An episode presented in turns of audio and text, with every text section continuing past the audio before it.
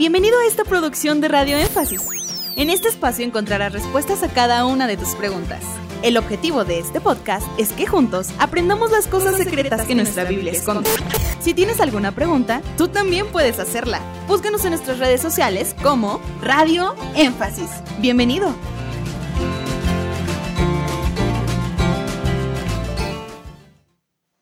Hay preguntas como ¿desde cuándo surgen las pseudodoctrinas? Que la marca de la bestia es física, como un microchip, un código de barras. ¿Desde cuándo surge esto?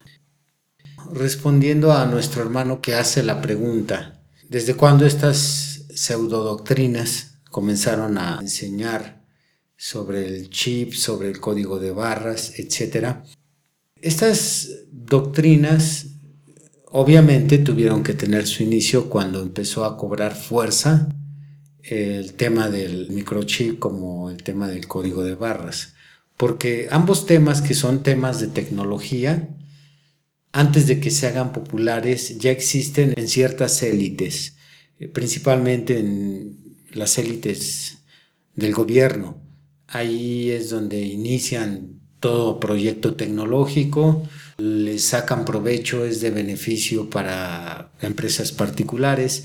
Y luego la tecnología, una vez que ya después de un tiempo se ha explotado, pasa al pueblo. Entonces, por ejemplo, el código de barras ese desde los 50 está, nada más que no había sido comercializado, era en uso particular para el gobierno y para empresas.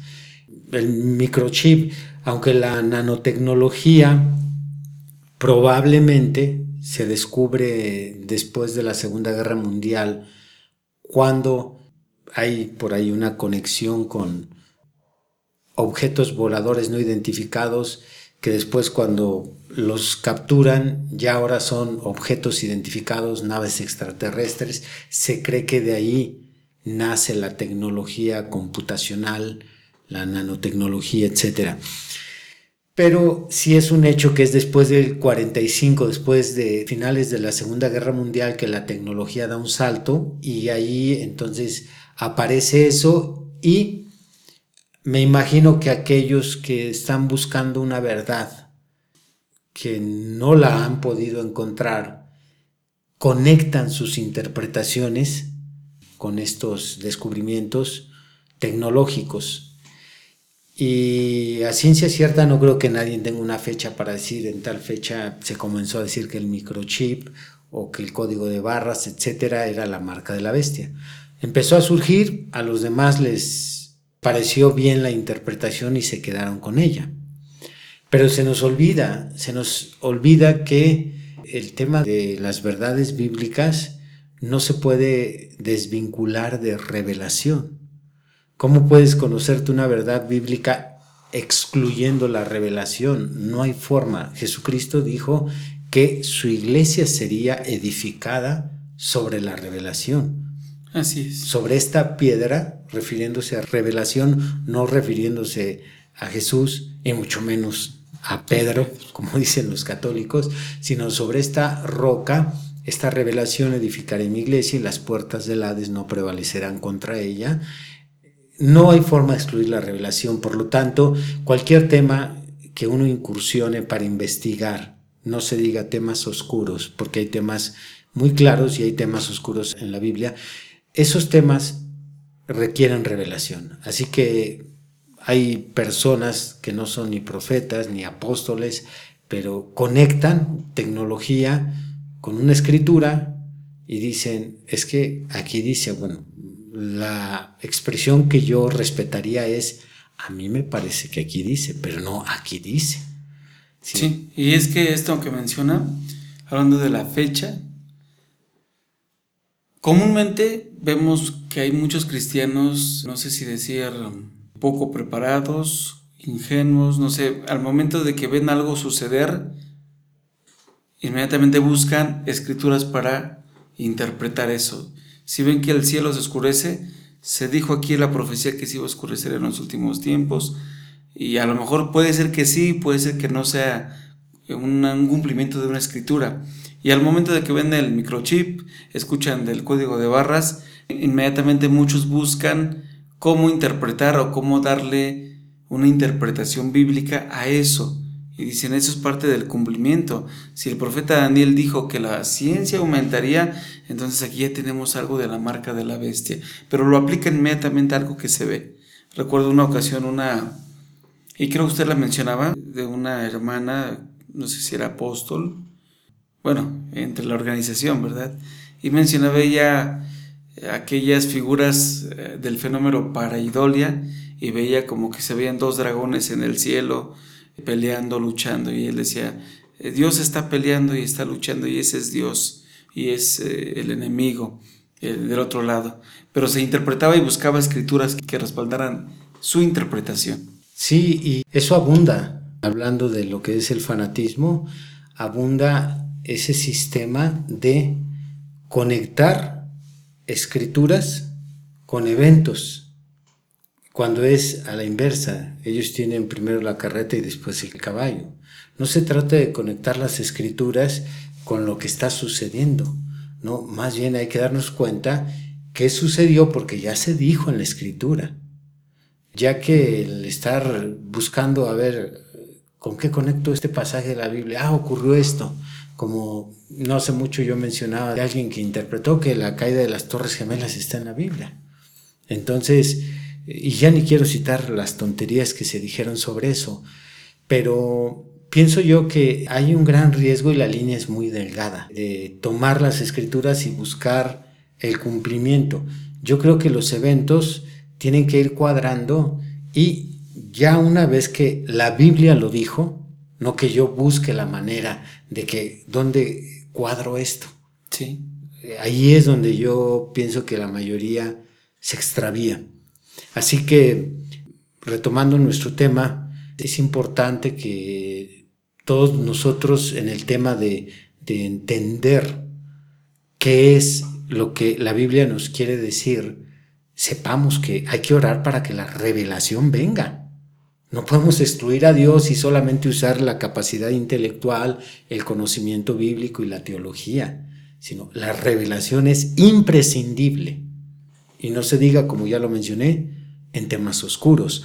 Así que, eh, pues la respuesta a la pregunta de nuestro hermano es, ¿cuándo salieron estas pseudodoctrinas del chip código de barras como la marca de la bestia? Cuando a no sé quién se le ocurrió decir, ah, pues por cuanto la están inyectando en la mano y la van a implantar en la frente, pues coincidió, ahí está.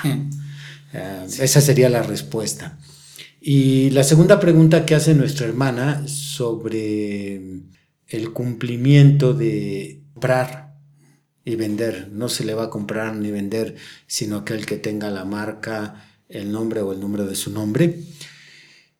Creo que esa respuesta se daría ahorita que desenvolvamos la segunda parte de la explicación de la marca de la bestia.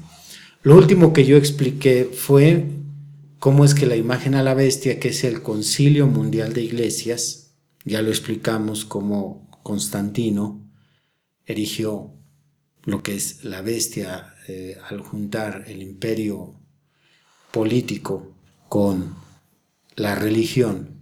Entonces, eh, delega una Roma papal, una Roma religiosa al mundo entero, y hasta nuestros días, pues el cuarto imperio, en el sueño de Nabucodonosor y en la cuarta bestia del sueño de Daniel, sigue hasta nuestros días.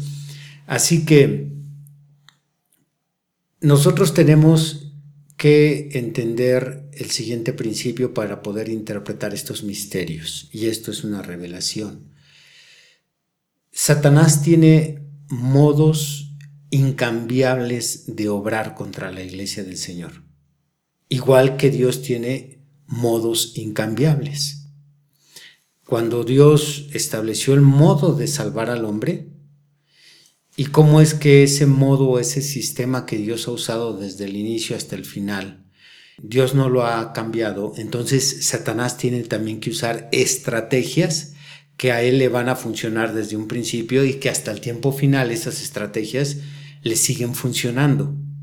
¿Por qué? Porque sabemos que después de Dios es un ser sabio. Eh, después del Señor Jesucristo, nadie ha ganado tantas batallas como nuestro adversario Satanás, porque él tiene estrategias efectivas que cuando las usa y le funcionan, ¿por qué cambiarlas? Las vuelve a usar, las vuelve a usar y las vuelve a usar. Entonces, cuando pensamos cuál es la estrategia de Satanás en este tema de la marca de la bestia, yo creo que nadie, o tal vez corrijo, muy pocos, demasiado pocos se han preocupado en predicaciones sobre la marca de la bestia en pensar cuál es la estrategia, qué es lo que Satanás pretende, cuál es el plan que él está desarrollando para cumplir un propósito específico con esta marca. Porque si nosotros comprendemos la estrategia y lo que él persigue, entonces lograremos voltear hacia el pasado y ver en qué ocasiones esa estrategia ya fue usada y le funcionó. Y si nos vamos en retroceso, lo vamos a descubrir. Entonces, cuando yo estudio esto, recojo en análisis los siguientes puntos. Primero, no puede ser un tema político la marca de la bestia porque Satanás no trabaja por medio de la política, sino usa la política. Es diferente que Satanás use la política, pero a Satanás no le importa quién suba a la presidencia. A Satanás no le importa cuántos partidos políticos hay, a Satanás no le importa si es demócrata o republicano. Esos temas son irrelevantes. Él tiene un objetivo y es extraviar a los hijos de Dios. Así es que si este es un republicano, este es un demócrata, este vive bajo una monarquía, este vive bajo una república, todo eso para Satanás no tiene nada que ver, no le afecta, no interviene en sus planes. Él persigue algo y echará mano, echará mano de la política, es diferente, para lograr sus planes si es que la política le puede beneficiar. Así que al gobierno no le importa si le pone a la sociedad un chip o no se lo pone, si usa tarjetas o no usa tarjetas de crédito, si usa código o no usa códigos. El gobierno quiere un control y si algo le funciona es lo que va a usar. Por lo tanto, si logramos hacer esa separación, no nos vamos a confundir. Satanás lo que pretende es la idolatría. Eso es lo que siempre ha perseguido Satanás desde un inicio, la idolatría. Así es que en Apocalipsis 13 se menciona que hacía, la bestia hacía que todos, grandes y pequeños, adoraran entonces, la estrategia es la adoración. Ahí lo dice, nadie puede negar eso, negaría el versículo. Sí. Es la adoración. Si nosotros nos vamos en retroceso, ese mismo sistema y ese mismo propósito lo ha usado Satanás en otras épocas.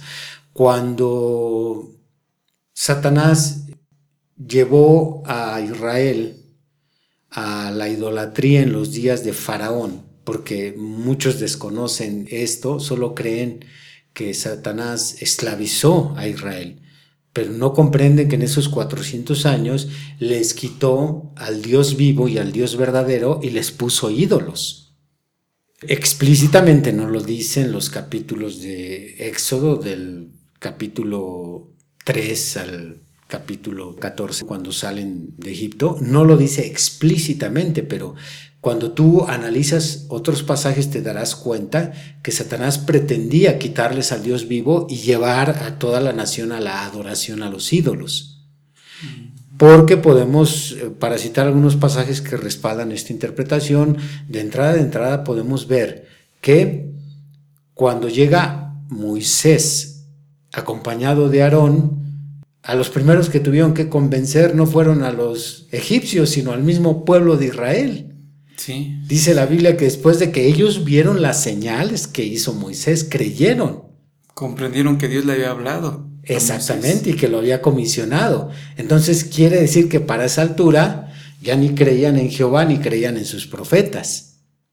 Así es que de entrada tuvieron que ser respaldados con señales para convencer a los mismos creyentes. Después nos damos cuenta que cuando Moisés se aparta un poquito, a pesar de todas las señales que ellos vieron, le dieron crédito a sus ídolos de la liberación. Ellos dijeron, haznos un becerro para que lo adoremos. Y la fiesta de la libertad que habían logrado, Dios con las señales, Moisés como su instrumento, estaban entregándosela a un ídolo, al becerro de oro. Entonces, el objetivo de Satanás se había logrado en un principio, es llevar al pueblo de Dios a la idolatría y quitarles al Dios verdadero. Si nosotros nos vamos hasta los días de Babilonia, encontramos exactamente lo mismo en la época de la cautividad. ¿Qué es lo que hizo Satanás? Es llevar a todos los judíos a adorar aquella imagen al sonido del tamboril, la zampoña y los instrumentos, menos con cuatro, no pudo con cuatro. Pero el objetivo fue el mismo, quitarles al Dios verdadero y llevarlos a la idolatría. Y podemos seguir y te darás cuenta que al llegar a esta época es lo que pretende, que se adore a la bestia, se adore la imagen de la bestia, quitarles al Dios verdadero. Si comprendemos entonces cuál es el propósito, el objetivo, ahora analicemos cuál fue el sistema que usó en épocas pasadas y por lo tanto va a ser el sistema que va a usar en este tiempo. En aquel tiempo, Satanás usó al gobierno, usó a, Faraón.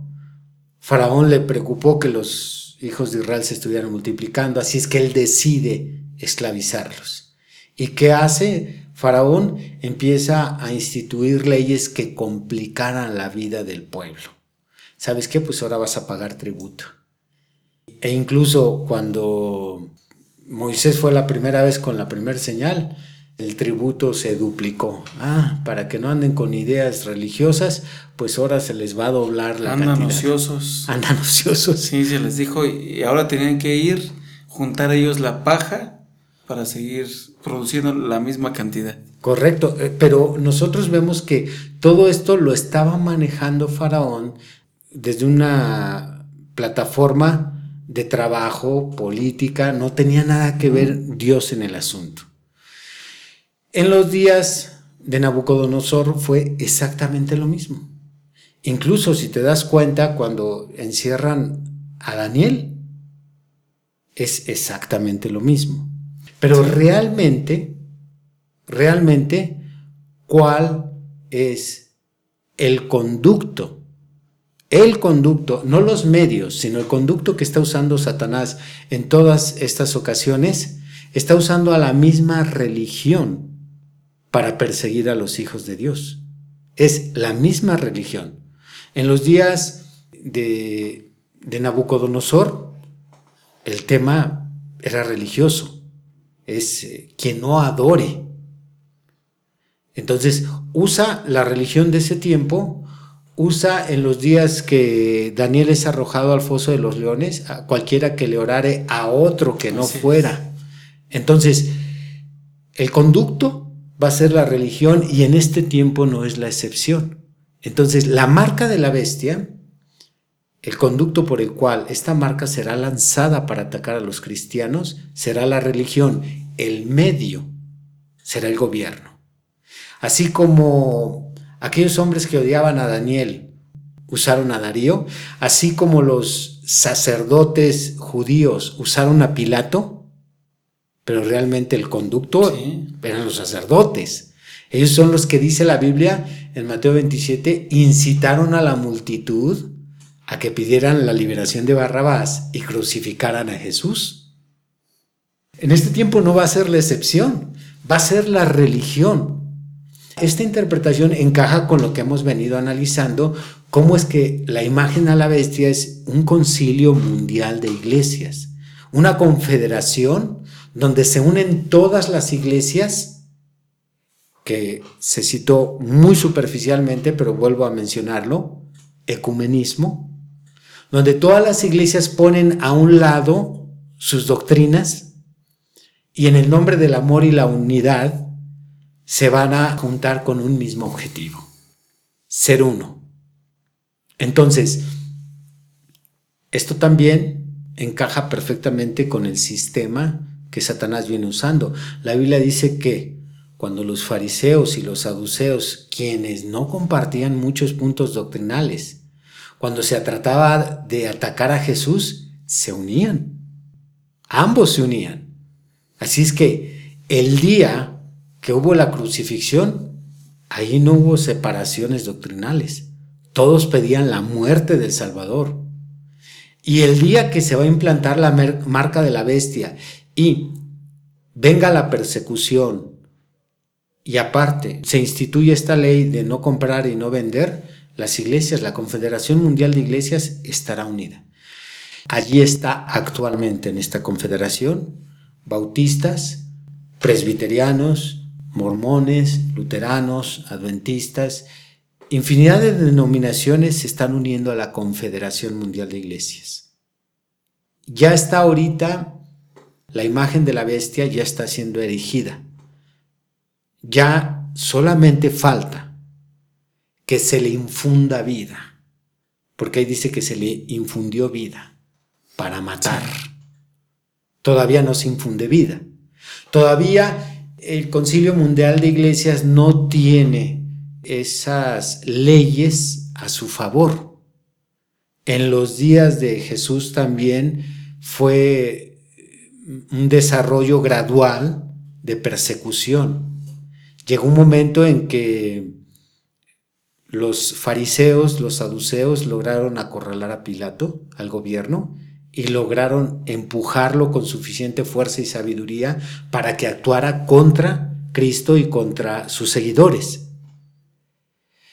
Hoy en día va a ser de igual forma, va a ser gradual, va a llegar un momento en que la religión tendrá la fuerza para usar al gobierno, pero ahorita todavía no. Entonces, comprendiendo, como mencioné, cuál es el propósito del diablo, llevar a la nación a la idolatría, quitarles al Dios verdadero. Y este plan debe de ser gradual ¿Y cómo es que Satanás, el conducto que ha usado siempre es la religión y los medios que usa es el gobierno? Entonces, tenemos que analizar cómo se van desenvolviendo ahora las cosas. Va a haber un solo hombre que controle la religión a nivel mundial. Daniel habla mucho sobre este individuo, un hombre que conquistará el mundo muy parecido a Hitler por medio de la oratoria, por medio de la facilidad de palabra. Y este hombre, que es la bestia, porque explicamos en el programa pasado que la bestia es tanto un hombre como un imperio. Así es. Es el imperio y luego el rey de ese imperio. Entonces, el rey del imperio romano espiritual que hoy gobierna la tierra es un papa una escritura que podemos citar, puedo citar algunos versículos, pero uno que es muy fuerte para citar cómo es que el personaje que ocupará el papel de la bestia es un papa. Cuando Juan habla de la bestia en Apocalipsis 17, no como imperio, sino como rey, usa Juan estas palabras. Él dice, la bestia que era y no es y será. Esta declaración es en sentidos intelectuales o en sentidos razonables es absurda y lógica. Contradice la ley de la no contradicción. En lógica no puede ser algo y al mismo tiempo serlo. No puede ser y serlo al mismo tiempo en aspecto y materia y sentido. No puede haber algo que sea y no es. Es como el decir tú, soy hombre y no soy hombre. Estoy afuera y no estoy afuera.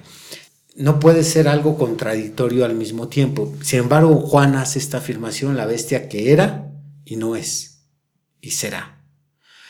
Entonces, cuando viene la revelación de esta afirmación de la bestia que era y no es, pues es la sucesión papal. Ponen un papa, ese papa es la bestia, pero luego lo quitan o muere y no es. Y luego lo vuelven a poner, es nuevamente. Y luego viene otro en camino, será. Entonces la afirmación encaja perfectamente con el reinado papal de los hombres que están dirigiendo el catolicismo a nivel mundial. Entonces, teniendo ahora sí ya todos los elementos, podemos ahora sí afirmar cuál es la marca de la bestia, porque ya comprendemos el propósito de Satanás, cuál es eh, el esquema de su trabajo, conducto, medios y qué es lo que el diablo ha hecho a lo largo de la historia. Por tanto, creo yo que el chip, el código de barras, quizás aquí en México, la CURP, que es un código de identificación que significa clave única de registro de población, y en otros países ha de haber algo parecido, todo esto solamente son elementos que se van juntando y que un día un día ayudarán, no son, sino ayudarán a que la marca de la bestia entre en vigor. Ahorita todavía no entra en vigor. ¿Por qué? Porque ahorita podemos comprar y vender sin ningún problema. Pero ahorita todas estas novedades, todos estos sistemas de comercio, de trabajo, sistemas financieros, están complementándose. No están todos, pero un día se van a requerir. Porque cuando el Concilio Mundial de Iglesias tenga el control para determinar lo que la gente puede creer y no puede creer, entonces ejercerá presión por medio del comercio. Ahorita podemos ver que esto se encamina y cada vez se acerca más cuando vemos que el gobierno toma control de nuestras posesiones, cuando toma control de nuestras inversiones. Ya no puedes tú comprar algo sin que cumpla ciertos requisitos y el gobierno te lo autorice. Por ejemplo, aquí en México, quien va a comprar una casa o un carro con valores de 100 mil pesos mexicanos o arriba de 100 mil, 150, 200 mil, Ahora ya necesitas tener una cuenta bancaria. Esto es, el gobierno necesita controlar lo que gastas, en qué lo gastas, de dónde salió ese dinero. Todo esto va apuntando a un clímax donde el gobierno, una vez que controle tus finanzas, tus posesiones, entonces ahora sí, entra la religión, no el gobierno, entra la religión y usa el gobierno para que ahora controle tu fe.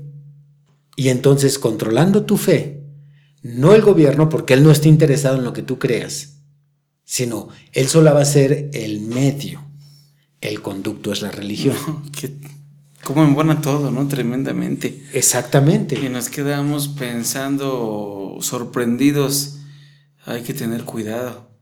Y sobre todo, ministro, creo que hay que tener ese interés en pedirle a Dios la sabiduría la revelación de la que está hablando y que tengamos una mente espiritual para que podamos ver estas estrategias que Satanás ha usado y no solamente ver las escenas eh, naturales que vemos en este caso por medio de la política o de la religión y no ver a Satanás ahí en la escena, qué está haciendo, qué formó, qué logró. Ahorita con esta explicación que nos va dando, es importante que mis hermanos que escuchan traten y se esfuercen por pedir a Dios, dame la revelación para entender lo que el ministro dice, dame sabiduría y que la sabiduría sabemos que es al momento de estar estudiando, repasando, podemos entender y asegurar que hoy en día será como lo fue anterior.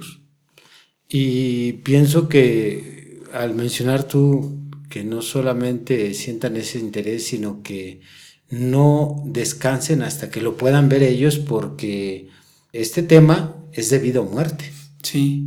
Hay muchas personas que están esperando la marca de la bestia del lado derecho y les va a llegar por el lado izquierdo. ¿Cuándo iban a pensar estos aproximadamente mil fariseos son la cantidad que se calcula, los historiadores es la cantidad que calcula que habían en el tiempo de Jesús.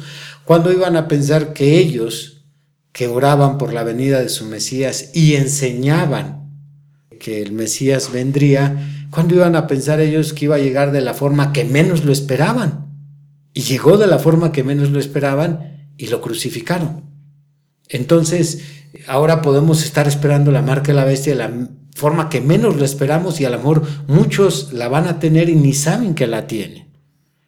Por eso es importante que presten la mayor atención y que lleven este tema a las escrituras, no con su pastor, no con su religión, porque van a, su religión o su pastor le van a decir, no es así, es falso.